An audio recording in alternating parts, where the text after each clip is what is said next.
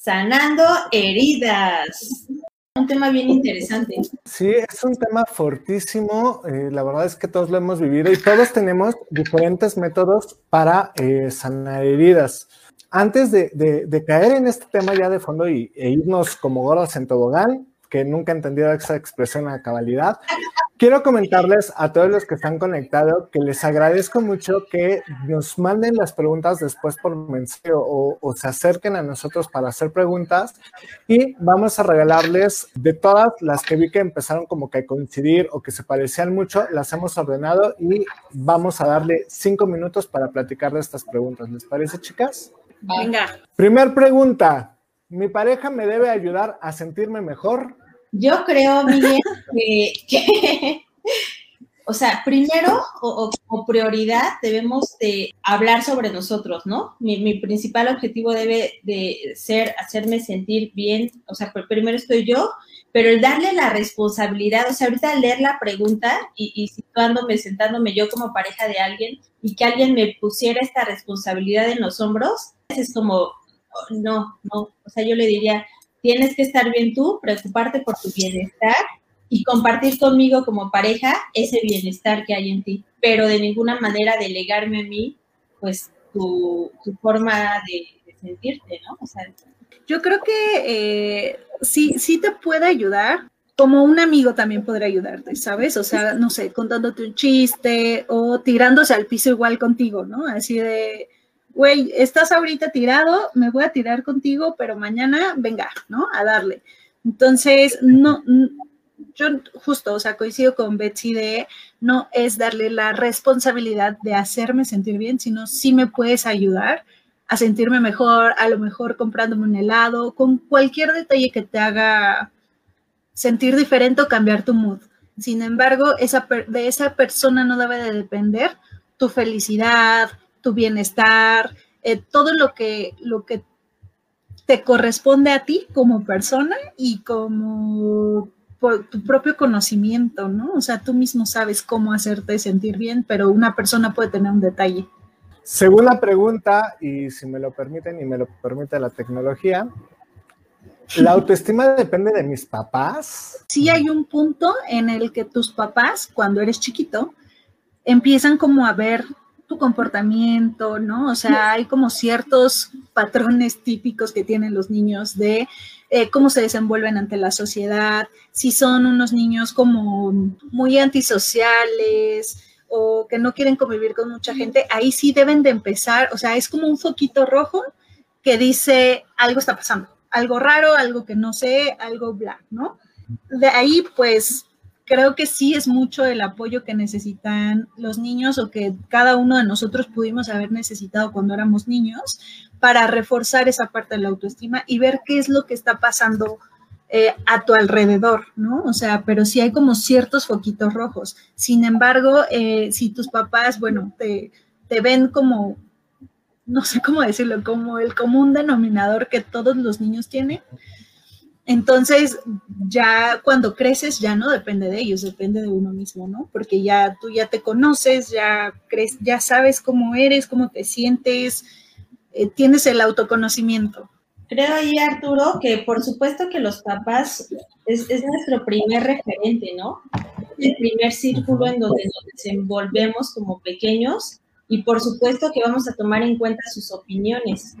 Sin embargo, la autoestima habla justo el auto de, de lo que pienso acerca de, de, mí mismo, de qué tanto me quiero, de la estima que tengo con mi propia persona. Así que, si bien por supuesto voy a escuchar comentarios de papá, de mamá, de mis hermanos y pueden afectarme, claro que sí, esos, esos comentarios son positivos de qué bonita, qué linda, qué inteligente, van a sumar a una autoestima sana pero si de pronto tengo el comentario de, ay, qué gordita, este, ay, este, ¿sabes? O estás bien tonta o, cosas, de pronto la familia, este, es como pone adjetivos calificativos a cada miembro de la familia, con apodos a veces dolorosos y todo eso, pues claro que va afectando también la, estima, ¿no? Pero si bien, empiezan a etiquetar, ¿no? También. Sí, sí, sí, claro. Y coincido contigo, Jess, en que ya cuando justo uno se va creando su propio autoconcepto y vas creciendo, más, vas madurando, entonces ya pasa a ser, es, tu responsabilidad, ¿sabes? El, el quererte, el amarte y no ya de los demás. Entonces, sí, o sea, volviendo a la pregunta, los padres, claro que son referente, pero no depende de ellos el estima o el amor propio. Muy bien, ¿mi pareja me define, chicas? Yo digo que sí, por un lado, porque al final es un reflejo de, lo que tú buscas, ¿no? O sea, lo que quieres para ti. ¿Por qué? Porque pues al final tu pareja es tu compañero, ¿no? Entonces, si tú quieres que la compañía sea tóxica, pues vas a tener una pareja tóxica, ¿no? Si tú quieres, o si tú mismo eres como muy aprensivo, celoso, pues la otra persona también va, o posesivo, ¿no? La, otra persona va a darte como gusto o se va a adaptar también a ti. Entonces, yo creo que por un lado sí, sí te llega a definir. Es como esta pregunta que, o el, el dicho de que dicen, dime quién dime con quién andas juntas y te diré quién eres, ¿no? A lo mejor tiene un poco que ver, pues la pareja con la que estás y los amigos también, por supuesto, pues sí, sí definen hasta cierto punto, pues te definen también a ti, ¿no? Es decir, si tú eres una persona, este, vaya, ¿no? Eh, muy alegre y todo, normalmente nos, nos atraen las personas así, ¿no? También alegres y con las que hacemos match, o lo similar a nosotros. Pero si tenemos, o sea, no, no creo que nos vayamos a juntar con gente pues, que todo el tiempo está triste Claro que podemos tener sus amigos, pero no es la gente óptima que buscamos. ¿no? Lo mismo con la pareja. Creo que la pareja la buscamos muchas veces, no siempre, pues, lo, más similar a nosotros, buscamos compartir valores, buscamos compartir metas. Entonces, eh, eh, dentro de eso, pues tiene que ser una persona semejante a nosotros. Muchas veces, porque también... Yo ahí sí difiero. A ver, cuéntame. Yo definitivamente en este punto difiero mucho de, ambas. De, definitivamente considero que la pareja no nos define. Si buscamos una pareja que tenga afinidades con nosotros, si buscamos una pareja con la cual podamos eh, complementar, pero si mi pareja se convierte de repente en una narcotraficante mentirosa buscada por los Zetas ah, y demás, definitivamente no me va a definir. Incluso si mi pareja es trabajadora y, es muy aplicada y es súper estudiosa, pero yo soy más fachoso y demás, tampoco me define. Sí hay características que va a moldear, pero no me van a definir porque quien me define son mis actos, son mis decisiones y son mis propias, ahora sí, que mi uso de, libertad, ¿no? Entonces, eh, bueno, yo difiero, obviamente cada quien tiene su tema, pero te escucho, Betsy. A ver, pregunta ahí, Arturo. Por ejemplo, si, si tu novia, ¿no? Tu pareja, tu esposa, en algún momento justo se vuelve, se vuelve narcotraficante o chalala, ¿seguiría siendo tu pareja? Claro, claro que seguiría siendo mi pareja, eh, al menos en este periodo de mi vida, porque no estoy tomando eh, un noviazgo a la ligera, ¿sabes? Porque el compromiso que tengo con la persona, al menos el que en este momento de mi vida estoy aceptando, es de vamos a hacerlo juntos, ¿no? Y vamos a hacer que los dos vayamos mejorando juntos, ¿ok? En todo caso, eh, obviamente es irle marcando las pautas y claro que vamos a seguir. Si ella decide el día de mañana convertirse en narcotraficante y poner en riesgo su vida, es su decisión porque yo no voy a alterar ni voy a tiranizar su vida. Eso sí, en el momento en el que está tentando contra mi salud, así de, güey, es que ya me están buscando por tu culpa, Ahí vamos a poner algo. Pero si te das cuenta, para poder decirle hasta aquí terminamos porque es por tu culpa, ya no estoy permitiendo o en ningún momento permití que me definiera. Porque si mi pareja me definiera, entonces sería vamos a hacernos los dos narcotraficantes. ¿Me explico? Yo creo que justo hay una delgada línea entre lo que decimos, ¿no? O sea, justo, o sea, mi, mi, pareja, porque estamos como comparándome a mí con mi pareja y diciendo que somos de alguna forma iguales. Y eso creo que no es lo que intentamos decir sino más bien, o sea, puedes tener a tu pareja, ¿no? Y por supuesto tú puedes ser, tú lo dijiste, súper disciplinado y a lo mejor tu pareja es súper flojo y a lo mejor a través de una persona que ve a tu pareja y dice, ay, ella es súper floja, seguro Miguel debe de ser igual. Por supuesto que no, ah, ¿no? Tienen pero no es mi pareja la que me define, es el comentario del tercero el que trata de definirme o el que trata de encasillarme. y es lo que nosotros llamamos estereotipo. Claro, a través de tu pareja, ¿no? pero yo creo que, que sí tiene un poco que ver pues con, con quién estás, este, de acuerdo a, o sea, quién eres tú y con las personas con las que te rodeas, ¿no? Pero yo sí, si por ejemplo mi pareja fuera narcotraficante, o sea, si de pronto no lo es, si un día llega y dice, ya voy a ser narco y todo, claro que sí me sentaría, me sentaría a pensar si quiero continuar con... Claro, y tienes que pensarlo, pero justamente porque tienes la capacidad de, sentarte y pensarlo es que no te define. ¿Me explico? porque si te definiera sería así de, no, sí, vámonos, ¿no? Eh, pero bueno, esos, ya escucharon ustedes que nos están viendo los comentarios de Jessica, de Betsy, de un servidor. Tomen el que mejor les funcione, ¿ok? acuérdense que este es un programa que dice sí a la diversidad y a la variedad de opiniones. Entonces, thanks, ¿no?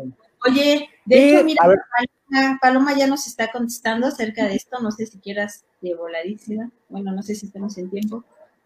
Paloma está de tu lado. Dale razón. Paloma es mi mejor amiga, así que me apoyas. Le amo. Dice Paloma con respecto a la pregunta pasada, yo creo que no nos define, tenemos afinidades y creo que podemos impulsar, construir algo nuevo a partir de los dos. Bien. Ciertamente, sí. muy bien, muy bien. Me gusta Paloma. Y última pregunta para que ya lleguemos al tema del día de hoy, porque nos tomamos un poquito más de tiempo. Discúlpenos, chicos. ¿Es de inmaduros bloquear a mi ex? No, no, no lo es. Betsy, ¿tú qué dices? No, no, Paloma ya decimos que no. no, no es de inmaduros. Y, y, como dice Jessy Navarrete, no es de inmaduros, es sano. Sí, claro que sí. Y obviamente su expareja les va a decir, oye, qué inmadura. Pues sí, porque a ti no te está doliendo, güey. O sea, ¿me explico? Exacto, creo que necesitamos ese tiempo de desintoxicación. Lo platicaban en otro eh, live, ¿no? Que necesitas como también cierto tiempo como para decir, güey, a ver, necesito eh, saber qué está pasando, qué fue lo que sucedió, no sé qué, me voy a sanar y ya si después coincidimos, chido, y si no, pues ni modo, ¿no?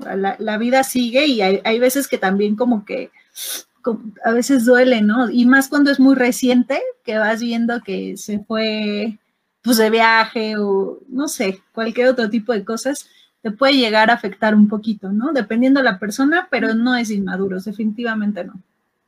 Yo ahí dudo un poco, Jess y Arturo, porque, o sea, diría, por supuesto que, bueno, coincido contigo en que puede ayudar, pero también sí pienso en que, o sea, depende de la circunstancia, porque si corté con mi ex, ¿no? No, no precisamente tenemos que quedar mal o tenemos que estar peleados. O sea, sí he tenido ex con los que corto y no ha sido necesario bloquearlos de Facebook porque ya hay, hay una buena relación y ya no estamos uno al otro como ahí queriendo ver qué está haciendo, ¿sabes? Que, queriendo ver a dónde fue, en dónde está, con quién está, quién le publica, quién le comenta, ¿sabes? Ya no hay necesidad de eso. Y entonces ya no creo como tan importante pues, bloquearlo, ¿sabes? Como porque también, o en la actualidad, muchas veces la gente interpreta de, ay, me bloqueó porque no me ha superado, me bloqueó porque no, ¿sabes? Y en realidad cuando la cosa está sana, pues a veces no es necesario como decir, ay, no tengo que bloquear para, pues, para... Bueno, pero... Para sanar. Depende del ex.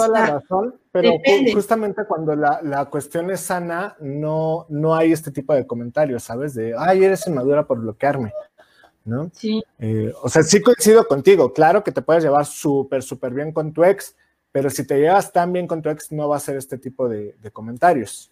Claro. Asumo yo, ¿verdad? Mi, mi humilde opinión, ¿verdad? Nuevamente, ustedes que nos están viendo tienen la última palabra, nosotros exponemos. La, realidad es que yo les digo, y como bien dice Fabi aquí, ¿no? Eh, es parte de un proceso. Si colabora tu proceso bloquearlo, hazlo.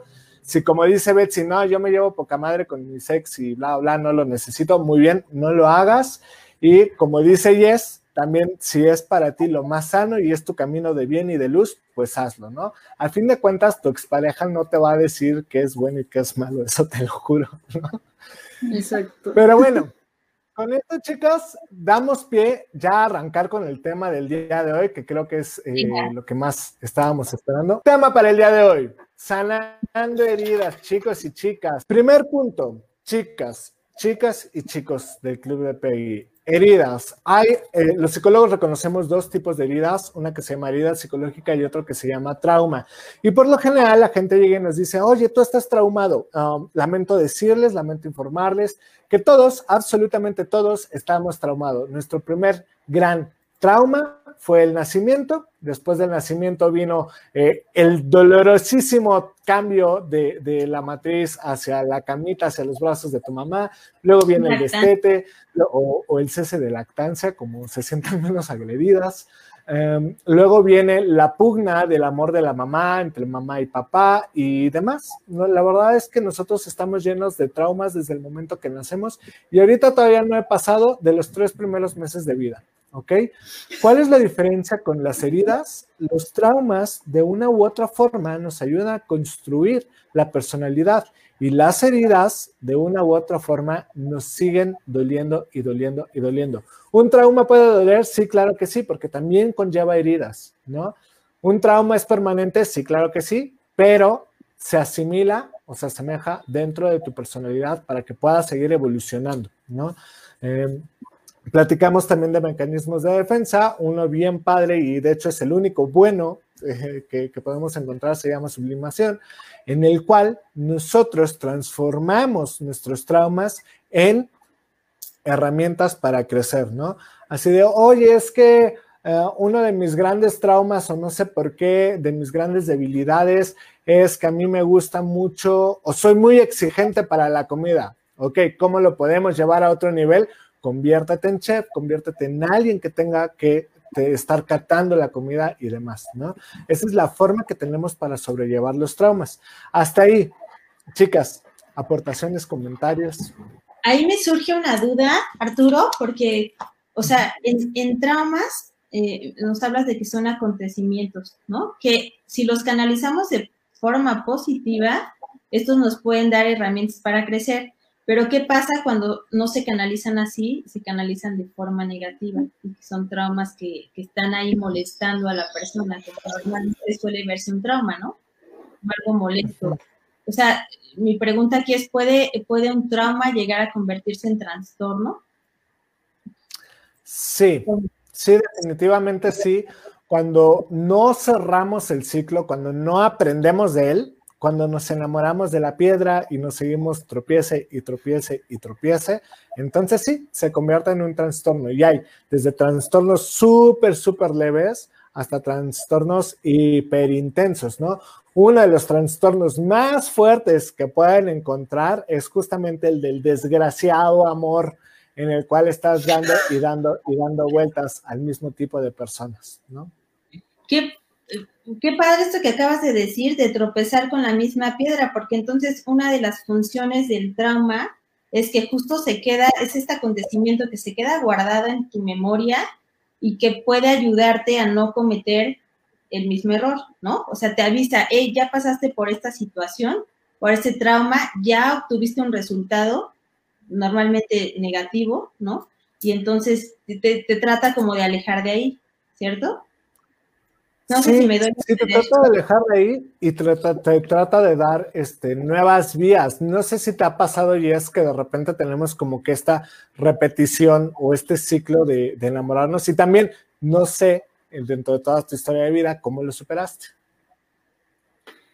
A, mí me pasó o me ha pasado en, en el ambiente como laboral, ¿sabes? O sea, como que yo, yo sentía que era siempre el mismo patrón de me tocan jefes eh, difíciles, ¿no? O sea, como que nunca concordaba bien con ellos o que no veían cómo ayudarte a crecer, cómo avanzar, ¿no? Entonces, mucho me decían, es que algo tienes que aprender, tienes que aprender a sobrellevar a esas personas, por eso te toca y te toca y te toca, ¿sabes? Entonces yo decía así de, pero ¿por qué? ¿No? O sea, era algo que, que realmente ya estaba muy metido acá de, ¿seré yo? ¿No? yo estaré mal. Pero, pero es esa repetición que dices, güey, ¿cómo le hago? O sea, porque yo siento que no depende al 100% de mí, ya, me, ya involucra a otra persona.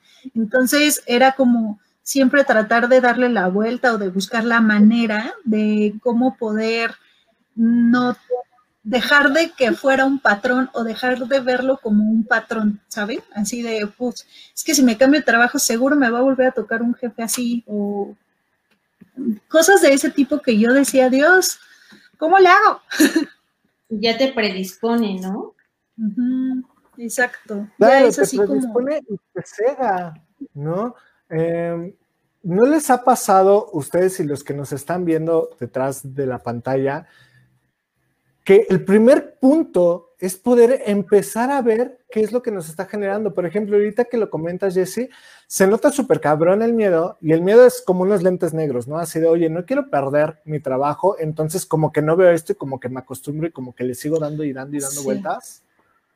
Exacto, sí, porque esa era otra cosa que también quería comentar, ¿no? O sea, está bien que ya hayas visto ese o ese es esa cosa o ese obstáculo, ¿no? Pero al final debes de saber no, no darle la vuelta, sino enfrentarlo también, ¿no? Y, y como decía, o sea, es cerrar el ciclo el, decir, a ver, ¿qué está pasando? y analizarlo, ¿no? O sea, como tal, a ver cuál ha sido mi comportamiento, cuál es de la otra persona, qué depende de mí, qué no depende de mí, ¿no? ¿Qué puedo cambiar y qué no puedo cambiar? Y de lo que no puedes cambiar, pues no puedes hacer mucho, pero lo que sí depende de ti, ahí sí eh, puedes tomar como diferentes acciones o buscar varias alternativas. Pero, pero no, yo siento que darle la vuelta va a ser como, ok, le das la vuelta, pero adelante vas a encontrar a lo mejor otro más grande y después algo más grande y luego algo más grande, ¿no? Entonces sí es como, tienes que enfrentarlo, eso es algo que yo siento y también como mucha gente de repente se, se llega a quedarse traumado por algún accidente que, que le pasó, ¿no? Y a, lo mejor a partir de ese accidente, no sé, de carro o lo que sea, ya no quiere manejar. Por eso también mucho hay como, yo sé como de ejercicios que te tienes que enfrentar como a ese miedo para poder superarlo y seguir avanzando. Claro, la simulación, ese, tipo de ejercicios son muy buenos y ayudan mucho justo con los traumas anidados. Me, gustó el ejemplo que diste porque nos ayuda a especificar un poquito más la diferencia entre trauma y herida. Eh, tú vas manejando y de repente llega un carro y embiste el tuyo, ahí está el trauma, o sea, fue un golpe inmediato. La herida te la vas llevando, o sea, el trauma ya pasó, sí, obviamente te ocasionó heridas, pero la herida te está causando dolor a diario. El trauma ya sucedió, ¿no? Eh, Betsy, perdón, te interrumpí, vi que estabas pidiendo la palabra.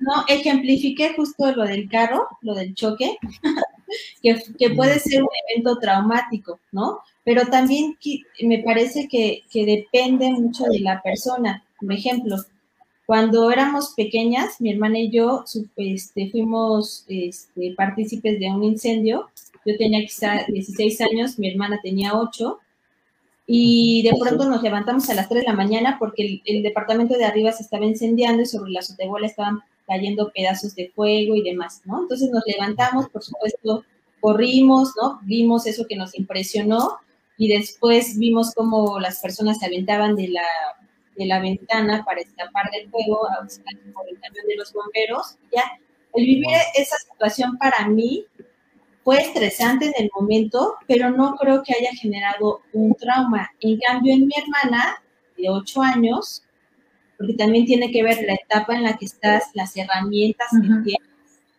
Mi hermana de 8 años, pues a la fecha sigue teniendo sueños y pesadillas con eventos en donde aparece el fuego, ¿sabes? Entonces también tiene que ver mucho. Ajá, dime, Jess. Algo también muy común es lo que pasó en, el terremoto del 85, ¿no? O sea... No me tocó, chicas, perdón, soy muy joven. A mí tampoco, pero me han contado. Mis abuelitos. Mis bisabuelos. Ah, no. ¿Abuelos? Mis tataratatarabuelos me contaron.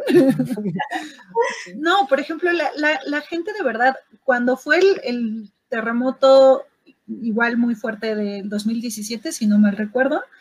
Eh, muchas, o cada vez que temblaba, yo veía que la gente que había vivido el terremoto del 85 empezaba a temblar y era un estrés impresionante, ¿no? Entonces era de, ah, y todos querían salir corriendo y bla. Cuando pasó el terremoto del 2017 para las nuevas generaciones, las que no vivieron el del 85, ahora creo que ya se quedaron como con ese trauma, ¿no? O sea, empieza a temblar y es como pánico. Entonces, es, es, son ejemplos como muy claros, ¿no? E, igual hace, no, no me acuerdo cuántos años, pero por donde vivo, más bien en donde vivo, cayó un rayo y cayó arriba en mi casa. Entonces, empezaba a llover afortunadamente no pasó a mayores, ¿no? Pero empezaba a llover y empezaba a ver como los truenos y yo ya no podía dormir porque yo decía, ¿y si me muero? ¿No? ¿Y si cae? Y, porque en ese momento yo no estaba, pero ahora era el pensar de, ¿y si cae ahorita que estoy dormida? ¿No? Y me muero y ya no despierto. Entonces son como ese tipo de cositas que se te, que se te van quedando, pero al final bueno, creo que tienes que empezar como a enfrentar esos, esos poquitas eh, situaciones, ¿no? Porque al final no las controlas, sino controlas solo como tu comportamiento. Claro. Claro. De esto que están comentando las dos, tenemos dos puntos bien importantes. El primero, sí es cierto, Betsy, depende mucho de las herramientas de personalidad de cada quien, para poder irle dando vuelta. En tu caso, en comparación de tu hermana, al menos en lo que respecta al, incendio, pues traías más herramientas para sacarlo adelante que ella, ¿no? Unas por otras. Y como comenta Jess, ¿no? De repente también eh, todo lo que está alrededor de y que nos deja en estado de vigilia, en estado de alerta de que pudiera volver a pasar, porque es algo que no controlamos, pues también necesitamos eh, cierto estrés en nuestra personalidad para poder ir administrando este tipo de, eventualidades, este tipo de emergencias. Y ambos traumas que ustedes están comentando son traumas eh, esporádicos y espontáneos. ¿A qué me refiero? Fue trauma de una vez sucede y se acaba, ¿no? Ahora, ahora me voy a ventanear yo, ¿no? Por ejemplo, un trauma que yo tengo más más de personalidad y, que a mí me afectó durante mucho, mucho, mucho tiempo, porque me tocó otros tiempos de México, eh, pues justamente fue mi color y mi estatura, ¿no? Porque por mucho tiempo, por el nivel de escuela en el que iba, pues yo era el único morenito aparte, ¿no? Entonces, sí fue una cuestión que fincó fuerte en mi personalidad y que me fue alejando de muchos núcleos. Hoy por hoy, eh, digo, ustedes dos les consta, eh, porque nos conocemos en, persona, este, pues sigo siendo bastante, bastante, bastante reservadito, ¿no? Obviamente ya no como antes, queda clarísimo que ya no como antes, pero que también son traumas que afectaron en algún momento y que al menos en mi caso fue un trauma constante y de que requirió mucho, mucho, mucho, mucho trabajo, ¿no? Claro. ¿Qué, Qué, padre que mencionas eso, Arturo. Perdón que te interrumpa, pero qué, padre que mencionas eso, porque sí, e, en esos que parecieran, ¿no? En esos pequeños detalles, pero sí me atrevo a decir que eh, muchos de nosotros tenemos un trauma de algo físico, ¿no? Tú lo mencionas de la estatura, el color, a mí me pasó con mis dientes, que, que estaban como muy chiquitos, ahora tengo ortodoncia, pero bien chistoso porque cuando me puse la ortodoncia, ahora la gente me decía, pero si tenías chuecos los dientes, ¿sabes? me di cuenta que los demás no lo veían, lo veía mucho más yo y le daba mucho más peso que los demás, entonces fue algo que era irreal, pero que existía en mi cabeza, ¿no? Sí, ah, por ejemplo, a mí, una, una forma en la que mi mamá me convenció de hacerme la ortodoncia a los 15 años, o bueno, cuando estaba más chiquita, para, yo, para ir al dentista era, ¿quieres que te digan la diente chulo? Entonces, yo me empecé, o sea, se los juro que fue un no, no quiero que me digan la diente chulo. Entonces, gracias a eso fui al dentista, ¿no? Pero también como esa parte de, desesperación de tus papás como para que estés bien, ¿no? Y, a lo mejor para evitarte como esos traumas de, de la infancia que los niños a veces pueden ser muy crueles, ¿no? Y, y, empiezan como a molestarte con ese tipo de, cosas. Entonces, desde ahí yo dije, me traumé y dije, voy al dentista. Y otra cosa que a mí, por ejemplo, no me gusta físicamente es mi nariz, ¿no? Y siempre me he querido operar, pero por una u otra razón no he podido, pero muchos me dicen, es que define tu personalidad, es que no sé qué. Y, yo me, o sea, no me lo van a creer, seguramente, pero yo cuando estaba chiquita me caí y entonces el, el tabique lo tengo desviadísimo. No se me nota mucho, pero eh, sí es algo que, que digo, Dios, ¿por qué tuve que jugar ese juego? Y me tuve que caer, ¿no? Cuando estaba chiquita y cómo hubiera sido ahorita este, mi nariz, a lo mejor no lo hubiera tenido tan gacha o cualquier, cualquier cosa que a lo mejor nosotros mismos también nos repetimos, ¿no? Y como dice Betsy, la gente no te ve tan mal, pero tú mismo también como que te repites esas cosas, ¿no? Oigan, Fíjate, fíjate, este, Jess, que qué bueno que lo comentas, porque uno de los atributos que yo siempre te he elogiado muchísimo y que a mí, digo, con todo respeto, me parecen más agradables de tu, de tu persona, no de tu personalidad, porque toda me encanta, pero de tu persona, siempre ha sido tu nariz. No, no sé por qué siempre he dicho, ¡ay, qué padre! pero bueno. Oye, ah, me, me, parece ver que ahorita en las cosas que estamos expresando, y, y es pregunta, sea, por ejemplo, esto que dice Jess, ¿no? Mi mamá me decía, ¿quieres que te digan la, diente chueco o cosas así que pudiera ser que esos comentarios vayan ocasionando heridas en las personas que después se genere, o sea, se vuelva un trauma, como por ejemplo el bullying, ¿no? Cuando estás duro y dale con algún niño, con algún, ¿no? Algún adjetivo calificativo. ¿Mandé? Y, que después... Perdón, no hubo un tema con la conexión. ¿Pero me escuchas? Sí. ¿Sí? Ok, bueno, o sea, mi pregunta es si justo estas heridas pequeñas, que por supuesto a nadie nos gusta que nos, ¿no? Que, nos digan apodos así, o alguno que sí empiece a dañar, que, que, a manera de, formar una herida en cada uno de nosotros, pero que después el conjunto o, o la repetición de esas heridas, de esa misma herida pueda convertirse en un trauma. Sí, sí, definitivamente sí. Eh, ahorita comentaban que los niños son los más crueles y tienen razón, pero más, más, más crueles son las mamás. Al menos aquí en México la educación que tenemos es muy traumática, ¿vale? Las mamás para condicionarte usan lo peor que se les puede imaginar y aparte te lo repiten y te lo repiten y te lo repiten hasta que como tú dices, ¿no? Yo no creo en la programación neurolingüística del todo, pero sí creo en la fuerza de la repetición y de la memoria. Entonces, una mamá diciéndote, ay, vas a hacer la diente chulo, diente chulo, diente chulo. No importa cuántas, eh, qué tan buena sea tu ortodoncia, en algún momento vas a seguir viéndolo, ¿no?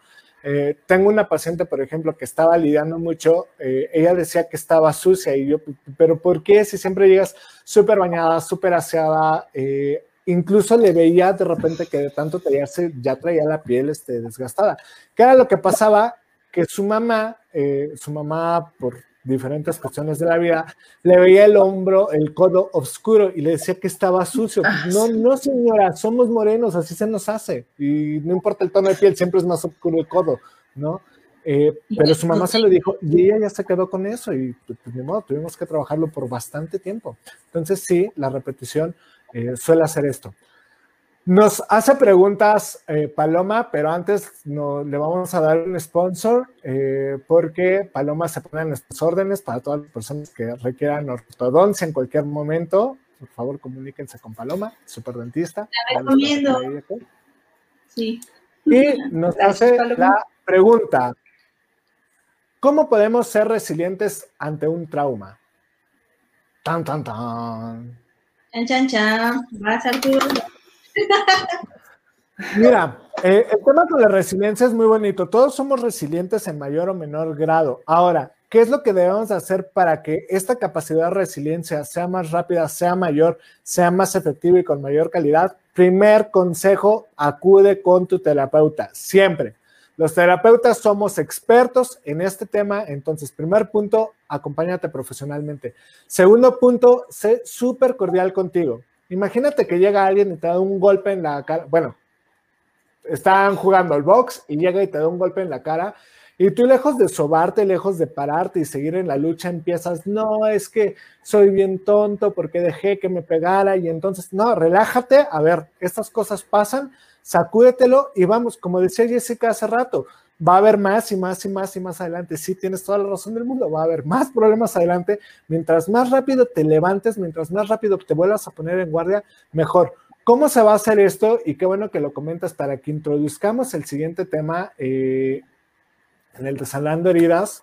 Eh, lo vamos a hacer primero con disposición para sanarlos, ¿ok? Eh, nadie, nadie te va a levantar cuando tú estás herido si tú no quieres ser levantado. Entonces, lo primero es verdaderamente convencerte de que quieres y forzarte. Porque cuando te acaban de hacer cualquier herida, te acaban de hacer cualquier trauma, lo último que quieres es volver al ruedo. Y ahí es donde te digo, tiene que entrar la parte de la paciencia. Relájate, sabemos que fue difícil, perdónate, alístate, no pasó nada. Y segundo punto, no vas a tener ningún motivante para seguir adelante. Fórzate tantito, esfuérzate tantito por encontrar ese motivante. Oye, es que eso está muy cabrón. Sí, por eso dije, ve con un profesional, porque para eso estamos. Primer punto. Segundo punto. Ajá. También es de valientes aceptar que necesitas ayuda e ir con un especialista, ¿no? Porque muchas personas no lo creen necesario o no tienen como, como que lo ven, lo voy a decir de alguna forma muy cruda, ¿no? Lo ven como mal, ¿no? Así de estoy loco o como que está muy englobado a si necesito ayuda es porque yo mismo no lo pude hacer, ¿no? Y es así de, güey, o sea, siempre necesitamos ayuda de alguien, ¿no? Y, y eh, por ejemplo, yo era de, a ver, güey, tengo un problema, no sé cuál es, ¿no? Pero me siento así así así. ¿Lo puedo solucionar yo? No, ok. Entonces voy con, con la persona que me va a ayudar a darme cuenta de todo esto, ¿no? Pero, pero justo como dices, o sea, hay que hacernos conscientes de que tenemos una, una herida, una situación y no maquillarla, o sea, no hacer como, no, ya estoy bien, güey, no pasa nada, ¿no? O sea, como, como los típicos que se caen y se levantan en friega y así siguen caminando normal. Ni me dolió. Exacto, ¿no? Hace poco vi un meme que dice, después de una ruptura, ay, ni me dolió, güey. Y tu playlist así de, no, sí, sí te dolió, güey.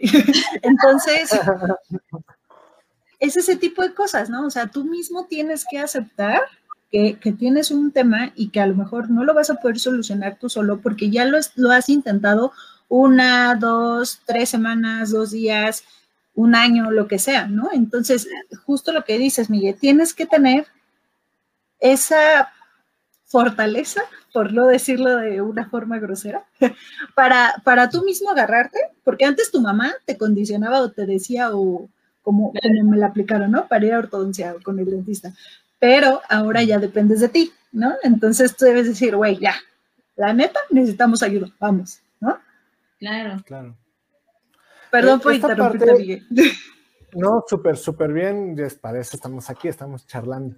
Nos comenta Fabi al respecto de esto que acabas de comentar. Muchas veces piensan que vas al psicólogo porque estás loco, pero en mi opinión es porque aceptas que necesitas ayuda y quieres mejorar. Sí, em, los psicólogos no trabajamos con locos. Y algo que le digo a mis pacientes es, si estás loco, yo no te atiendo. ¿Por qué? Porque primero me daría flojera, segundo, no quiero perder mi tiempo y segundo, no quiero, y tercero, no quiero que tú pierdas tu tiempo. Yo soy psicoterapeuta, trabajo con personas que quieren estar bien, que quieren mejorar, que quieren darle mayor calidad de vida a cada segundo que quieran estar aquí. Oye, es que qué pena que necesita ayuda. Pues perdón, pero todos necesitamos ayuda. Si yo quiero arreglar mis dientes, no llego con el dentista y le digo, ay, perdón, es que qué pena que necesite tu ayuda para arreglar mis dientes. Yo necesito un corte nuevo, no llego con el peluquero, ay, perdóname, qué pena que me venga a cortar el cabello. Pues no, voy porque se necesita, porque es algo que me va a ayudar a estar bien.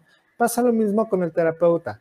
Vienen con nosotros porque quieren estar mejor porque quieren superar cosas, porque quieren cumplir objetivos, porque quieren llegar, eh, no sé, a un escalón arriba del que ahorita se encuentran. Entonces, eh, definitivamente, sí, esos son los dos primeros pasos. Te cedo la palabra, Betsy. Y es que ahí también es una cosa cultural, ¿no? Porque pasa en México, pero en muchos otros países el psicólogo es bien reconocido y respetado, ¿no? Y es una de las de las profesiones más chidas, por así decirlo. Pero bueno, eh, independientemente de eso, creo, no sé, a diferencia de su pensamiento, que, ha habido una apertura no sé si ahora estoy más involucrada, pero en nuestro país siento que ha habido un poco más de apertura hacia ir al psicólogo. Y qué padre y qué bonito cuando alguien te dice, ¿sabes qué? Estoy yendo al psicólogo, me estoy tratando. He escuchado cada vez más gente, chicos y chicas, porque también creo que vuelvo a, la cultura machista, este, pues para el hombre era más difícil, así de tú, pues, ¿sabes?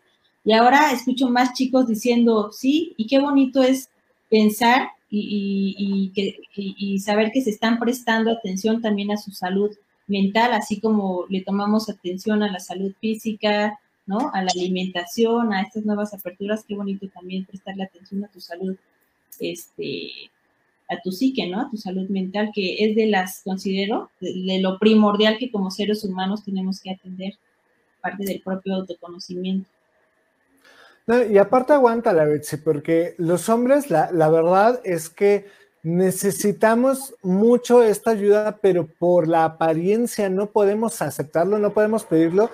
Y al menos, por ejemplo, ahorita que, está muy de moda esto del feminismo y demás, y del feminicidio, que luego platicaremos del por qué no estoy tan convencido de las quejas que dicen, pero al menos en consultorio, que me toca escuchar las historias tanto de hombres como de mujeres que han sido abusados, perdón, pero no, no son las más cruentas las historias de las mujeres, ni las más abundantes ni siquiera son las que traen mayor trama en ellas, ¿sabes? Obviamente, no estoy diciendo, ay, a quién le duele más o menos, porque a cualquiera les duele por igual y es algo que no debe suceder ni con hombres ni con mujeres. Pero la realidad es que al menos la mujer, cuando se queja de esto en su grupo cercano, hay cierto apoyo. Cuando un hombre se queja de esto en su grupo cercano, perdón, pero hay todo menos apoyo, ¿no? Eh, y con esto vuelvo, vuelvo al tema de qué hacer para sanar estas heridas, lo mismo que nos estaba preguntando eh, Paloma, que sería el tercer punto. No intentes olvidar lo que te pasó, no intentes eh, decir, omitirlo así de, güey, no me tropecé. No, te tropezaste con una piedra, por amor de Dios, reconoce que te tropezaste con esa piedra y no olvides que ahí está esa fucking piedra porque vas a volver a recorrer el camino. La vida son ciclos, ciclos, ciclos, ciclos. Cuando vuelvas a pasar por ahí, si quieres olvidar esa piedra, te vas a caer. Algo que les pasa mucho con sus exparejas, ay, es que, y lo platicábamos en sesiones pasadas, ¿no? Ay, es que ahora sí ya va a cambiar. No, güey, es la misma piedra, nada más te está dando el otro lado, pero va a ser exactamente lo mismo, ¿no? Eh, no es que ahora sí me dijo, y por ejemplo, alguien que por ahí conozco que no está aquí conectado, mira, ya trae su acta de divorcio y ya compró el terreno y ya se mudó y la chingada, güey, te va a pasar lo mismo. Acuérdate, todo es un ciclo y la persona no ha hecho nada para cambiar. Pero es que si ahora sí ya lo vi, no, ¿ok? No trates de olvidar la piedra. ¿Por qué? Porque te vas a volver a dar y como ya habías dicho en algún momento de tu vida, no me vuelve a pasar y te volvió a pasar, ahora te vas a dar con vergüenza y con culpa. Entonces, tercer punto, no trates de olvidar. Sí es importante que te dejes de castigar, pero no que olvides, déjate de castigar sin olvidar. Es aprendizaje a fin de cuentas, ¿no? A todos, bueno, espero que ustedes no, pero al menos mi mamá, que la quiero mucho, la amo y es una chulada de mujer donde sé que me estés viendo en este momento. Este, a todos nos enseñaron las tablas, al menos en mi, en mi casa, a punta de cinturón, perdón, pero así es como se estilaba en aquellos tiempos, o al menos en mi familia, y, y definitivamente por evitar ese trauma, pues nos las aprendíamos, ¿no? Yo lo recuerdo así a veces con dolor, a veces con caja y a veces con risas, pero la realidad es que me funcionó perfecto, ¿no? Entonces, eh, no traten de olvidar lo que aprendieron a punta de sangre, porque justamente el que lo aprendan va a evitar que la vida misma se los esté recordando y recordando. La vida es la mejor maestra. La lección que no aprendes, ahí te va de nuevo. Y hasta que aprendas, no te lo va a dejar de Claro, Oye, en eso de, tropezar con la misma piedra, o sea, como dices, todos nos caemos, todos en algún momento pisamos mal, te tropiezas y te caes, pero la clave está en levantarte, justo aceptar, ya me caí y volverte a poner de pie y no pasó nada. No tiene vergüenza el caerte, porque pues si no me caigo, entonces ¿cómo me levanto? ¿no? Y cuando te levantas, te levantas más fuerte y te levantas más precavido del siguiente camino que todavía tienes por recorrer, ¿no? Y ahí en cuanto a la relación de pareja y esto que, que, decías, Arturo, ahí yo discrepo un poco porque creo que, que, las personas sí podemos cambiar, tú lo has, tú lo has dicho muchas veces, que el proceso terapéutico y demás, y cuando te vuelves consciente, cuando el ser humano se vuelve consciente de sus errores, claro que tiene la capacidad de, lo que decimos, levantarse, ponerse de pie, seguir adelante y no volver a cometer los mismos errores. Entonces, eh, vaya, ¿no? Vuelvo a lo mismo, creo que, sí podemos este, cambiar. Y la pregunta, ¿qué hacer para sanar heridas? O también habíamos mencionado si las heridas verdaderamente se sanan, ¿te acuerdas? Entonces, ¿qué hacer para sanar heridas? Yo diría, pues prestar atención a esas heridas, ¿sabes? No ignorarlas, decir, tengo esta, este, este rasguñito aquí y me está doliendo, ¿sabes? Porque nos damos cuenta cuando algo duele, hace ratito decías, este, cuando ponemos la playlist o cuando me doy cuenta que mi Spotify está lleno de puras canciones de desamor y, ¿sabes? Y sí me ponen triste y dices, a ver un momento, ¿qué está pasando? Hay algo ahí dentro de mí que me está doliendo, ¿sabes? Y me pongo a llorar con las de Luis Miguel, ¿no? Naturalmente. Ahí traigo alguna heridita, alguna cicatriz y espérate, ¿no? Me, me, me, le paro un momento y digo, ¿qué me está pasando? ¿Qué tengo aquí que me duele? y que a veces cuando llega cierta persona y me pica, ouch, me duele más. Y no es que la otra persona me esté lastimando, es que aquí tengo una herida, ¿sabes? Que no he cerrado y que le tengo que prestar atención y tengo que sanar. Porque si no, se va haciendo más grande, más grande y puedes afectar también a otras personas. Entonces, ¿cómo se hace también proceso terapéutico? Dime, Jess. Que eso también va mucho con lo que nos dice Fab, ¿no? Entonces no es bueno bloquear cosas que te duelen. Eh, y, es lo que comentas, ¿no, Betsy? O sea, no es bueno porque al final en algún momento va a terminar apareciendo otra vez y se va haciendo más grande, más grande, más grande, hasta que dices, güey, ¿cómo le hago? ¿No? O sea, ¿cómo, ¿cómo le hago para que esto ya no me duela? ¿No? Porque también una cosa es cierta, o sea, si tú no aceptas que algo te duele, o, no, no que te duela, sino que te molesta o, que hay algo ahí raro, ¿no? Que no te hace sentir cómodo, porque no siempre es dolor, sino también puede ser algo incómodo. Creo que lo más importante es que lo, que, que lo asimiles, o sea, que tú mismo digas, güey, ¿por qué? ¿No? O sea, ¿por qué esto me está pasando? ¿Por qué esto me está doliendo? ¿Por qué me siento así? ¿Por qué me incomoda, no? ¿En qué momento, desde, a partir de dónde yo recuerdo, no? Creo que me, que me está haciendo cosquillas o por qué me, me, lastima, por qué lo siento incómodo, ¿no? Entonces, si traen como algún tema por ahí con lo que sea, o sea, porque no es forzosamente el, el desamor, sino también con amigos, con familia, ¿no? Con, contigo mismo también. Contigo mismo, ¿no? Porque a lo mejor optaste por una decisión que al final, pues no fue lo que tú esperabas. Y no por eso te vas a culpar por haber tomado esa decisión en algún momento, ¿no? Y, pueden ser también eh, como ese tipo de situaciones contigo mismo. Entonces tienes que que no bloquearlas. O sea, creo, yo creo que lo importante es no bloquearlas, asimilarlas, saber o, tratar de entender el por qué y ya después eh, a lo mejor expresarlo con, con, tu psicólogo, ¿no? Y decirle, oye, ¿sabes qué? Yo creo que es esto, ¿no? Y a lo mejor ya te va a llevar por un camino donde averigüen si sí eso, si no eso, si es por otro lado. Y tú lo estabas pensando por otro, ¿no? Porque muchas veces también nos confundimos. Creemos que a lo mejor los celos es porque somos posesivos, ¿no? Pero tal vez en algún momento de la vida algo pasó, como, no sé, un abandono o lo que sea. Muy habitualmente. Que, Ajá, que te ha estado como como lastimando, recordando ese tipo de cosas. Entonces, no bloquees, no hay que bloquear, hay que enfrentarlo. A veces pasa como mecanismo de defensa, pero pues ahí sigue, ¿no? ahí sigue y, lo reflejas en el comportamiento. Adelante, Arturo.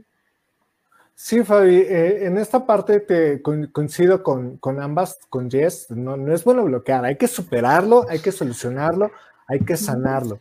Y coincido con, con Betsy que de repente se mete como un mecanismo de defensa. Esta parte del mecanismo de defensa hay que ser muy cuidados porque es muy sigiloso y lo voy a vincular un poquito también a manera de conclusión, pero también a punto de, de, dar seguimiento a lo que estaba platicando con Betsy. Muchas veces la mejor forma de bloquear las cosas es a plena luz, ¿ok? por ejemplo, oye, te traigo estos chocolates para que me perdones, ¿no? Tienes razón, Betsy. Yo siempre he dicho, las personas podemos cambiar con los estímulos, las motivaciones adecuadas. Y eso es un hecho porque defiendo mi profesión, porque defiendo el trabajo que hacemos todos los psicoterapeutas y porque todos en cada uno de sus diferentes campos de trabajo lo que están haciendo es gestionar un cambio. O sea, ninguna empresa, ninguna persona te contrata para que todo se quede igual. Y si es así, cámbiate de trabajo. No va a funcionar ese trabajo. Pero también lo que más me preocupa es justamente esta parte del bloqueo porque cambiar la personalidad, cuando es para tu bien, lleva tiempo, mucho tiempo, y lleva mucho esfuerzo, lleva muchos sinsabores, lleva muchos eh, agravios, me explico. Tropiezos. Sí, sí, sí. Si llega una persona eh, después de dos meses, tres meses, no, ya cambié, y, y te lo digo personalmente porque sé que hay una persona que ve este programa y que está pasando por esta situación. No está ahorita conectada, no se preocupen, eh, sé que lo vea a destiempo. Pero le vamos a decir. ya pasó dos meses, ya puedo volver a salir con él porque mira, ya cambió y, literal, o sea, si es de, ten, aquí está el acta de divorcio. ¿Ok? Y, y, en este caso, la primera vez que lo hizo esta persona fue así de, no, no lo vayas a hacer porque acuérdate que tal, tal, tal, tal. ¿Sabes cuánto tiempo le duró el gusto? Dos semanas. A las dos semanas el acta de divorcio valió exactamente lo mismo que los mismos actos que venía haciendo durante dos años atrás, ¿no? ¿Por qué? Porque es muy poco tiempo, ¿no? ¿Qué fue lo que pasó? Que ella quiso bloquear el dolor porque también, seamos honestos, güey, si te duele el tenis, te lo vas a cambiar y si de repente llega alguien, oye, tengo un tenis mejor, ah, sí, préstamelo, me lo pongo, ¿no? Porque quitar el dolor. Cuando estamos viviendo por desamor o estamos sufriendo por desamor, lo que llegue, lo que necesito es sacarme el dolor inmediatamente, ¿no? Por eso, por eso luego metemos un clavo donde antes hubo un cincel y no inventes, terminan pasando cosas horribles, ¿ok? Pero esta forma de bloquear a plena luz no significa que lo hayamos sanado ¿Por qué? Porque todavía está latente ahí el deseo de volverte a tropezar con la misma piedra. Ahí es donde necesitamos mucha honestidad por parte de quien lo está viviendo para que diga, verdaderamente ya lo sané y verdaderamente ya le di tiempo a esta persona de que lo sanara, de que cambiara, o me voy a volver a embarrar. Y es muy, muy ilógico porque con esta persona sí decimos, órale, me vuelvo a embarrar contigo, pero llegan otros morritos y nos están haciendo la luchita y demás y decimos, no, es que vengo acá en un viaje holístico donde no quiero nada del amor, pero llega esta persona, ah, no, pero contigo sí. O sea, este tipo de incongruencias solamente se justifican y dan luz a través de justamente este bloqueo de sensaciones, de, este de esta anestesia propia que nos tratamos de dar para que deje de doler, no para que lo sanemos. Aquí hablas justo de la importancia de, sanar las heridas, ¿no? Porque si no, nuevamente, pues se cae en lo mismo, ¿no? Adelante, Jessica. Yo voy a mencionar algo que hago y no sé si es lo mejor, ¿no? Pero eh, lo que yo, por ejemplo, o parte de mi proceso es, ok, ya me caí, ya me pasó, ya lo que sea. Arriba. Lloro, me siento, o sea, tengo mi espacio para sentirme mal. No me quedo ahí. Eso es, eso es importante, ¿no? O sea, porque puedes estar tirado por el resto de tu vida y nunca vas a salir adelante. Pero también se vale llorar, ¿no? O sea, también se vale la, eh, tener como tu tiempo de lamentarte, poner tu, o sea, drenarte hasta con, con, las lágrimas y que ya no tengas ni una más, ¿no? Y ponerte tus canciones de dolor o canciones que, que, hijos, sientes que te destrozan el corazón, ¿no? Y, y, pensar como, o sea, como tu bote de basura, ¿no? Así de, a ver, ¿qué me está pasando? ¿Por qué? Y lloro y tiro y berreo y pataleo y todo, pero digo, hasta aquí, ¿no? O sea, este es como mi tiempo para sentirme mal, para, para llorar, para tener como mi luto, por decirlo de alguna forma. Claro. Pero mañana me levanto, me sacudo y ahora sí, por dónde empezamos, ¿no? O sea, por dónde empiezo a ponerme el curita. Porque creo que también se vale, se vale el que lo llores, el que lo patales, el que lo berres. Y ya después digas, mañana vemos como, como el, video muy famoso del, del, poli, ¿no? Ahora sí, vamos a ver qué pedo. Y vemos cómo lo podemos solucionar y cómo podemos salir adelante. El chiste es o lo, más importante en este punto es no te quedes en ese mood, ¿no? En esa situación, en esa circunstancia. Oye, Jess, y sí, perdón, es como cuando tienes una raspadita y justo viene la parte de empezar a curar la herida y te ponen el alcohol o lo que sea y te va a arder y te va a doler, pero mañana vas a estar mejor, ¿sabes? O sea, va cerrando y va cicatrizando.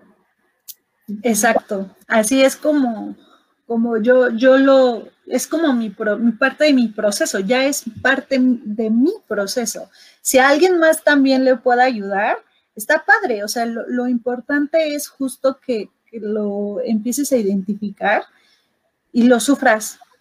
Si ya te caíste, pues ni modo, güey, llórale, sí, pues vas a llorar, ¿no? Y, también tienes que empezar a ver de qué manera vas a curarte, porque no, no está chido que, que siga ahí la carne viva, ¿no? O el bracito todo desconchavadito, ¿no? Sino, sino empezar a buscar soluciones. Y, y, y, como mencionaba Miguel, ¿no? O sea, si necesitas ayuda de un doctor o de un especialista o de lo que sea, pues vas, ¿no? O sea, te llevas a ti mismo, así de, güey, me caí otra vez, sí, me, otra vez me caí. Y, y, también la parte del cambio, ¿no? O sea, ese, ese golpe, que a lo mejor te pudo causar un trauma, te va a ayudar para modificar también tus comportamientos, ¿no? O, para evitar este tipo de cosas que también decía Miguel, caer en lo mismo, en lo mismo, en lo mismo, porque igual cuando estábamos chiquitos sabías que si tú te aventabas de un tercer piso, seguro, te, o sea, lo mínimo que te podía pasar era fracturarte. Claro. ¿No?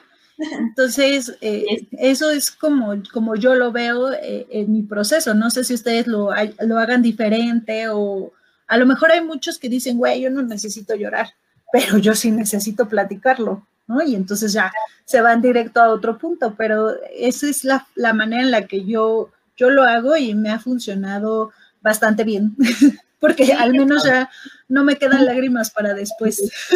Claro, es una buena forma de Sí. Es, el mejor de los remedios, sin duda, darle eh, cabalidad a todas las sensaciones, todos los sentimientos que llevamos dentro. Pero Jessica y Betsy, eh, aunque no lo crean, cubrimos la hora perfectísimo, no hablamos ni la mitad de lo que teníamos que hablar, así que sin duda sacaremos una segunda parte. Segunda parte, segunda parte. Sí. Eh, por lo pronto, quiero agradecerles mucho, mucho, mucho por haber estado con nosotros, Betsy y Jess, a todas las personas que nos vieron desde sus casas. Yo sé que es cansado este horario y sin embargo están aquí presentes. Eh, Naye, Jessica, Marcos, señora Julia, Trini, eh, Paloma. también hizo presencia. No, es un sponsoring. Paloma, ortodoncista, chicos, vayan con ella. Betsy la recomienda porque hizo padrísimo el trabajo con ella rapidísimo. Nos vemos la siguiente semana. En vista de, lo que avanzamos con este tema, tal vez repitamos, pero ahorita lo platicamos todo el equipo de producción de un servidor. Y pues les agradecemos mucho el haber estado aquí con nosotros. Muchísimas gracias y nos estamos viendo. Cuídense mucho. Bye, Ivonne. Gracias. Bye. Escucharlos, comenten. Bye. Pregunten.